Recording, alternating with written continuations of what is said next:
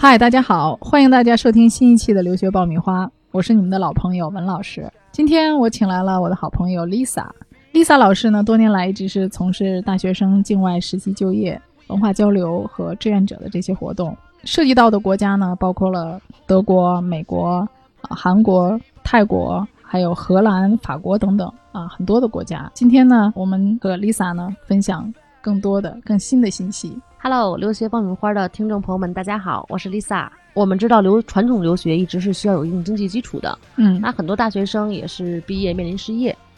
嗯，那我们呢，在这样的大城市的节奏下找工作是一件很难、很困难的事情。对，年年岁岁说就业，岁岁年年就业难。所以，随着整个社会的大趋势，我们也一直在境外寻找一些更多的机会，让我们的学生在学校期间或者临近毕业期间，给自己做一个更好的职业规划，嗯更好的去获取一些工作经验吧。对，其实现在大学生挺需要这个实习的，但是在国内呢，实际上没有特别多的很棒的这种实习的机会啊。那么学生出国实习的机会，一般都是能从事什么工作呢？嗯，我们基本上做的最多的，那当然是推广我们的汉语了。啊，嗯，那像一些很多旅游城市需要更多的汉语言的老师，所以我们推汉语老师推的比较多。留学爆米花粉丝福利来了！文老师工作室入学申请开始招生，留学咨询从业十四年，帮助数百位申请者成功留学。详情见微信订阅号“留学爆米花”。那我知道 Lisa 刚好接了一批学生，刚刚从泰国实习做韩语老师回来，啊、他们的感觉和反馈的信息是怎么样的呢？嗯，首先呢，我觉得这批学生回来之后最满意的一点就是他们的就业率更高了，因为嗯他们可以很自信的跟他们的面试官说：“我曾经在哪哪哪教过多大的孩子。”嗯其次的话呢，我觉得他们真正的能够感受到老师的那份不容易，嗯啊、最起码应有的教师素质是有了，比如说他要热爱孩子呀，嗯、他要真正的去备课呀，他的课件啊，包括课管能力还都是很强的。嗯、在他们即将面临走出社会的同时，啊，能够更好的有这样的一次机会的洗礼，我觉得对于他们以后的人生规划，包括职业规划更清晰。嗯，嗯，学生整个蜕变的还是比较大的，我觉得。他出去都是在小学里面去做老师吗？还是在？嗯，我们的职位基本上都是全部公立私立的幼儿园到高中，哦，嗯，所以他带的课程是很大的。哦，那这些学生的话，在国内都是本科毕业生吗？还是研究生？本科研究生会偏多一些，因为嗯我们当然老师也是有要求的嘛，对吧嗯？还是要对之前经过考 试的啊，对对对评选嗯，才能够进来的哈。啊，那么在国外，他们这个收入上还是有一定的收入的哈。嗯，我们基本上他们现在的薪资已经超过当地老师的一倍了。哦嗯，那咱们中国人出去当老师还是挺吃香的。嗯，因为汉语热嘛，最近，嗯对，借着这个东风啊，嗯所以我们呢也是，嗯，更多的希望推广中国文化吧。嗯嗯，那可能国家大家认为可能不是像我们所理解的像德国呀这些可能更发达的国家，但是每一个国家都有自己的文化，都有自己的一种理念吧，我觉得，而且。嗯基本上的话，学生去了之后，刚开始可能抱着一个很恐慌的心理，我会不会不适应啊，会不会不安全啊之类的。但去了之后会发现，其实一切很顺利的进行了，因为毕竟嗯老师这个职位在各个国家的社会地位是很高的。对，还是很受尊敬的，嗯而且从这个啊、泰国的教育部从官方的层面上来讲也是非常支持的。他们这个招生也是从泰国教育部这边下发的这个国际交流的这个名额哈。这个对，因为本身像我们中国人是一个大的消费人群嘛，那所以像泰国呀、韩国呀这些我们邻近的比较的国家，肯定是汉语热的，这个是很现实的一个问题。那现在出去旅游，shopping 店里全都是有中文导购，所以我们好像说中文很很 OK 了。对，所以是不是出去还有很多人是去做导购的？呃，对，像导购啊，包括一些我们之前所了解的美国带薪实习呀、其实在市面上已经很成熟了。嗯嗯，更好的还是让学生开阔眼界吧，嗯，因为不是所有的学生。都有都能有一定的经济基础。对对，嗯另外一个可能刚开始我们出去啊、呃做技术含量太高的这个工作也很难驾驭啊，嗯多数也是刚开始接触这个社会，做一些沟通方面的工作。对，主要还是以开阔眼界为主吧，我觉得。嗯这个嗯时间大约是多长时间？我们的周期不一样，有三个月的，有一年的，有两个半月的。我们嗯要根据学生本身的大概的一个情况来去看看他适合做什么，还有一个性格的问题。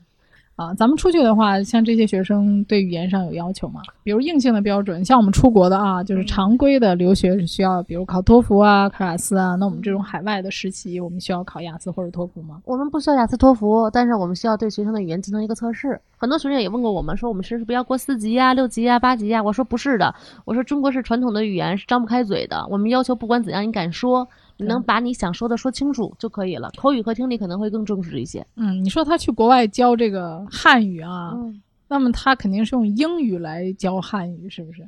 其实我们除了有的人用英语来教汉语，那当然会有一些英语基础的学生；有的人用汉语来教汉语，还有很多学生我们是去教英语的。哦，嗯，完了，基本上他们。除了我们当地的中国学生是老师之外，可能还会有一些其他的老师，比如像澳洲的呀，完了，比如说菲律宾的呀，因为我们知道菲律宾人都说英语嘛，嗯，啊，比如说像嗯加拿大的呀，他们都是属于国际的老师的，嗯嗯。啊，那么学生可能在教第三国语言吧，相当于这些学生的时候，他们在沟通上面，我会担心啊。就比如说他英文或者中文，他不会说泰国话，嗯，不会说泰语，他怎么跟学生能够建立一个比较好的沟通的机制呢？嗯，首先的话，我觉得可能还是一个这个职业的身份地位问题。因为比如说你像泰国，我们有拜师节，他们认为老师的职位他是很神圣、不可侵犯的，嗯，所以老师首先他学生会很尊重老师。我们有的时候去出差看到就是。可能有的学生教高中嘛，那高中的孩子很个儿很高，我们中国的老师就很娇小，但是他的所有的学生必须跪着跟老师说话，不能超过老师的。哇，这个这个，对，觉得哎呀，好隆重啊！对对对对对，没有我们想象中那么难啊，去做这个实习。没有，就是只要他有一份想去教好学生的心。学生有一份想学的心，这个事儿是肯定能够成的。而且，既然学校能够要求中国老师进来，那肯定是希望能够学生学第三门外语的啊。而且我们之前是有一定的那个语言的评估和测试的啊。那么经过我们这些筛选的话，学生其实英文和中文的这个普通话的标准啊，呃，和沟通能力应该都是没有问题的。才可能。而且我据听说，好像就是泰国学生如果会说中文，他的。本身的就业前景，包括工资都会很高的。对，我听说现在美国的有一些学校就是呃中文浸泡式的学校。其实很多人来过中国之后，他们对中国的这个文化呀什么的还是很感兴趣的。嗯，你看我们现在大量的学生会出去啊，其实国外也有这个需求，想学中文。准备留学就听留学爆米花，伴你轻松留学每一天。那么除了这个以外呢，我们知道在德国呀。荷兰啊，法国也都会有很多的这个实习哈。嗯，我们在德国、法国其实有一个很长远的项目，做了很多年。这个项目其实，在欧洲已经很很正常了。嗯嗯，就是凭借自己的一个劳动换取一份食宿，这种工作要求学生当然也是要跟家庭更好的沟通了。反正我们呢，一直也是在不断的探索一些更好、更多的项目，给学生提供一个更大的平台。我们要根据学生的性格、学生的能力进行不同的项目的推广。嗯嗯，因为的话，每一个人的性格啊什么还是很关键的。像我们德国要求德语的学生申请有一定基础的哦，要学德语。对，那荷兰的话英语可以申请，嗯，美国英语也可以申请。那法国当然一定要要求法语了。对，所以这些可能针对于那些本身就是学德语专业的或者是法语专业的学生会比较有优势，优势特别大。嗯，而且过去之后能做什么工作啊？嗯，基本上你像我们德国有一定的带薪实习，那除了带薪实习，就是到我们那种类似的打折村去当导购啊这些。那除了这些的话，我们还有一些文化交流项目，就真正的。入住到德国家庭当中啊，嗯，跟家庭生活在一起，对对对，这样的他的有口语和听力是极其快的提高的，嗯，能更好的接触当地文化嘛。嗯嗯，我听说这种还是可以去有一定的学识的保证的哈，让你去上课的。他除了入住在德国家庭当中，那肯定我们利用其他的时间要去上上语言课。嗯，那家庭也当然可能会需要我们做一些简单的家务了。我觉得这就跟自己在家生活没什么太大区别了。嗯嗯，如果学生能够更包容，能够真正想了解德国人的生活的话，这是一个不错的选择。对，而且有一个很好的机会，还可以旅旅游啊，那就是欧盟申根签嘛。而且还有带薪假期，可以随便走。这个时间的话，大概有半年还是一年？基本上我们这个项目的话是一年的时间周期。对，因为我们觉得去欧洲半年的时间太短了。来回直飞都要十一个小时，然后还没有倒过时差来，还没有完全适应就要回来了。嗯，包括他们的签证都要去使馆去面签的。对，所以一年的时间刚刚好。嗯啊，那么 Lisa 在实习的这个过程当中啊，学生他除了工作以外，是不是有一定的考核标准？这样，对，就是你像我们，比如说泰国的中文教师，嗯那首先的话，我们每周工作肯定是要不超过四十个小时的，嗯，跟上班一样。然后我们最后会出具一些工作证明，以备学生回来更好的就业。对，这样就是他有一个工作经历了啊。等于说，其实我们很多人都说，在海外啊、毕业之后，然后你在当地找一份工作，可能有一个海外的工作经历，回国之后呢，你再找工作会比较有竞争力。就是他们会在平常上班攒钱攒工资，教好自己的学生，嗯传播一种中国文化，对体现自己的价值，对，积攒工作经验。然后假期的时候该玩玩，该去哪儿去哪儿，认识各个国家不同的朋友，去潜水呀，嗯完了特别幸福。我觉得最起码就是这一年你会感觉很充实，等于说这段时间有点像我们之前说的假期工签一样的感觉。啊对对对，嗯我们也见过一些，比如说企业需要的人才，他们会认为如果培养一张白纸的话，其实成本是很高的。对，而且我觉得现在的毕业生很多时候是不会沟通、不会交流。对，带薪实习的这种，或者说去境外文化交流，可能在很大程度上能够让他性格上变得更 open、更包容。嗯，哎，那么学会跟别人去沟通。家长都会担心自己的孩子性格不好，嗯去了之后他会被那种爱所感染的。嗯，对，嗯他还还有一部分呢，家长会比较担心那个安全问题。嗯，我们都是正规学校，然后嗯学生基本上住到学校里，哦有老师来管啊、嗯，所以不会有任何其他的问题。对，所以去的也都是正规的，对啊签证也都是合法的呀，对都受保护的。嗯对对都是这样我觉得不管是去任何国家去做任何事情，每一个人都要有一个自我保护意识。对，只要这个意识有了，我觉得在哪儿都 OK 的。对，其次的话，还有学生问我，比如说泰国很热呀，老师嗯。说我们会不会受不了？我送过很多东北的学生过去，嗯。我也怕他们受不了，嗯。但是我发现错了。它的空调在不管是大巴上，还是在商场里，还是在出租车里，很给力的。嗯所以我下次决定，如果去泰国旅行的话，我一定要带个长袖。但实际上这些学生去的话，这个生活条件还都是很好的。而且泰国的海鲜很便宜啊，这点我一定要跟大家分享一下。像我们所说的那种虎头虾，他们是一百株十只，一百株合人民币大概二十块钱，嗯，那就是合两块钱一只。哦吃海鲜会吃到爆的，就水果吃到醉，大家都很知道的，对吧？嗯哦，我们基本上都要达到每个月最低一万五千泰铢了。嗯嗯，虽然折成人民币没有多少钱，大概三千块钱，嗯但是你到泰国之后，你会发现消费超低，那一份饭大概也就四十铢，麦当劳、肯德基大概在三四十铢。哦嗯，包括 DQ 啊什么之类这些，他要在学校吃饭的话，二十铢和四块钱人民币那能吃的很好很好很好了。哦，对，那其实就是很多学生是这个周期是比较短的，基本上三个月吧。嗯，实习的我们有两个半月大概左右，哦然后长期的话也有一年的。哦，嗯那么就是说学生可以，比如说大二啊或者大三啊这样。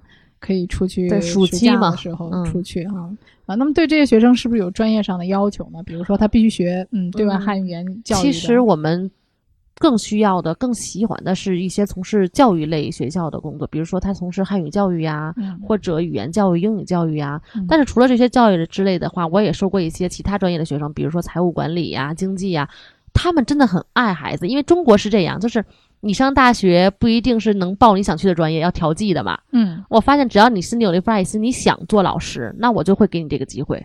啊，我觉得大家就是要有一种包容的、更国际化的视野去看这个世界。对，这个我觉得他们看完世界之后会变得更自信，嗯，对，这种自信是别人给不了你的。对，对，嗯我觉得这种也是这种带薪实习给大家的这个培养一个非常好的世界观。最重要的是他的经济负担小对对对，啊，嗯、要不然很多学生跟我们开玩笑说，老师我要去留学，感觉骑虎难下，花了几十万，如果毕不了业怎么办？也是一个问题，确实。嗯，但是现在基本上大家本科升研升博很正常，因为都需要高学历嘛。对，嗯，但是这种的工作也好，实习也好，只是生活中的一部分。对，嗯，对那么就是说这样的话呢，他通过这种交流的机会，啊、付出很小的一个经济代价，其实他最后还是赚钱的、啊。其实他的支出和收入是肯定成正比的。嗯嗯，而且这个也考察了国外的大学啊，比如说，呃，有想去国外上学的，但是他又拿不定主意到底去哪个国家，可以先去体验一下，对对对对对。啊，体验一下回来一看，哎，这个地方挺适合我的，那好，我再去，哎，这个也也很好，，就是更清晰，你的目标感更强。嗯，这里是互联网第一留学咨询分享节目《留学爆米花》，欢迎继续收听哦。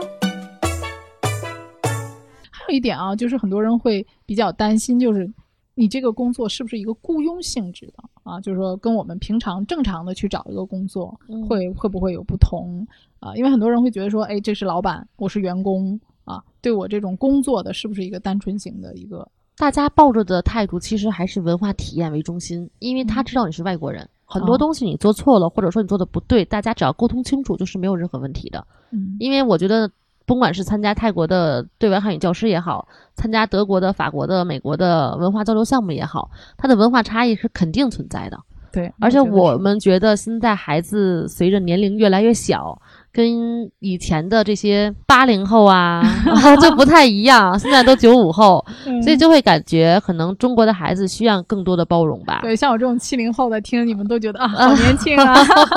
其实有的时候学生家长可能是不太觉得我的家孩子不要去做这份工作或怎样，但是学生如果真的去了，对家长首先他会觉得他对他会刮目相看的。嗯有一个另外的一个一个眼界，其次的话，孩子用自己的实际实际证明给家长，我是可以的，对，这点我觉得还还是很好的。也是证明自己的一个过程。对通过这个过程，就像你说的，他能够 增强自己的这种自信，而且也能提高他的独立生活的能力。实际上，我觉得以前我也讲，就是为什么要出国去留学也好，去学习也好，其实是找一个这样的一个环境和机会，让国内的这些独生子女呢离开父母，离开国内这种环境，去一个全新的环境去适应。其实这点我还是特别特别的认同的。嗯我觉得到了国外之后，大家都是外国人，他们比以前会成熟很多，对包括对父母的那份态度。啊嗯，以前学生，比如说我们的学生出去去做活动，那之前父母可能在国内的时候发信息打电话都不爱接，就感觉像夺命连环扣一样，啊，对，很抵触。到了国外之后，离得很远很远，他发嗯现其实家还是好的。啊，最起码一周会给家长打一次电话，我觉得最起码他的这个感恩的心是出来了，对对，嗯，这点是 OK 的。而且他那个社会的应变能力也会更强，因为原来我们没有接触社会啊，没有接触到嗯比如说学生啊、老师啊、当地的一些朋友啊。我觉得通过这些变化的话，他自主生活肯定要料理很多的生活上的问题，柴米油盐酱醋茶，对对对他都要接触。然后社会上的这些事情，他也都是要去接触的。那么，其实上我们住的问题啊，可能很多人会担心，住的问题一般我们都会安排宿舍，是吗？对，一般像泰国的话，我们安排正规的学校的宿舍，一人间儿或标间儿都有空调和冰箱，因为比较嗯热嘛。嗯那像欧洲这种项目的话，我们一般都是入住到当地人家里去的，对给提供单独的住房。啊，是我这次哦也住在欧洲人的家里面啊、我觉得他们家里面环境都好好啊。而且我觉得学生从国外回来格局会变得比较大，就是大家都会早上起来 say hello 啊，嗯，完了面带微笑啊，就嗯不会感觉其实生活的很压抑，大家都很阳光。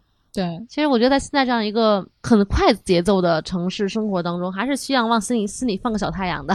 现在所说的就是我们不喜欢负能量的人，对，积极的一个生活价值观。对这个哎态度我之前有个学生跟我说，说老师，我很喜欢听你的节目，就是因为我觉得你是一个三观很正的人，很大的这个世界观、人生观啊。那我觉得现在大家经常要强调这个问题，确实是一个人你要有一个正能量。对，这很重要的。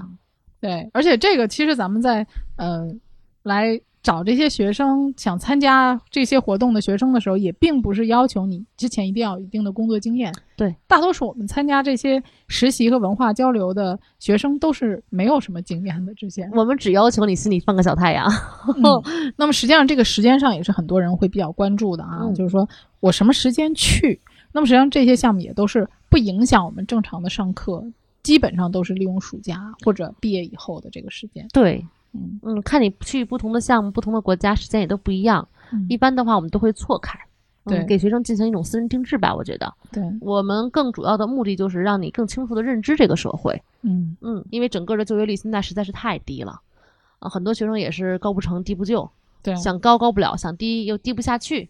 所以的话，我们是希望能够把学生培养的你可以高，这是嗯我们的目的。对，所以我们其实你有高的资本，对总结一下，可以去参加这些活动，适合的人群啊、首先应该是在年满十八岁以上的一个成年人，嗯，对吧？对，啊、然后其次呢，就是在校有良好的表现，成绩优秀啊，在学校没有任何的不良表现，因为我们也要通过审核嘛。嗯啊、再次呢，就是有具备一定的英语沟通的能力，也要通过我们的面试啊，嗯还有这个相关的有项目考试的这个考核啊。再次呢，就是要有一定的独立自主的，能够适应新环境的这种生活能力。对，这很重要。对嗯，然后再有一个就是像你说，我们要有一个正能量啊，能够呃，有一个积极工作、努力啊，这个认真负责的这种态度。本身我们觉得你说小了是为自己出去，嗯，说大了你代表中国，对。所以出去之后，我们也希望自己的学生的整体素质要高。那么也就是说呢，这些学生要有一个乐于接受新挑战，对国际的这种文化交流有兴趣的学生。那么其实整体来讲，能够适应的这个面儿还是挺广的。回国之后呢，我们也有相关的这种实习的证明，那么对他找工作呀，呃，将来的一个就业啊，还有自己的一个自己的生活的态度和面对社会的这种状态，都会有非常多的这个好处啊。对的，嗯，那么今天呢，给大家介绍了境外的这个带薪实习、文化交流的基本的情况。那么如果说大家有兴趣的话呢，可以给我们在微信平台上跟我们互动啊，想了解一些更多的信息啊，或者说需要了解一些更多的出国的途径，都可以跟我们保持沟通。那么我会根据大家的需要呢和要求啊，来给大家介绍更多的这方面的信息。谢谢大家收听。因为时间的原因，因为我们的项目太多了，适合的人群太大了，所以我们不能一一说得很清楚。对，今天只是介绍了一点点啊，对对对大体上的介绍一点点。好啊、非常感谢大家对于我们这个节目的支持啊！今天的节目呢就到这里，谢谢，感谢大家的收听。谢谢大家。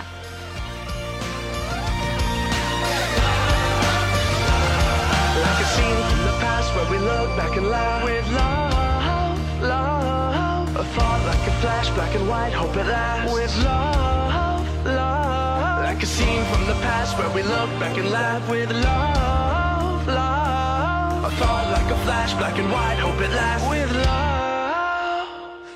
Cause one day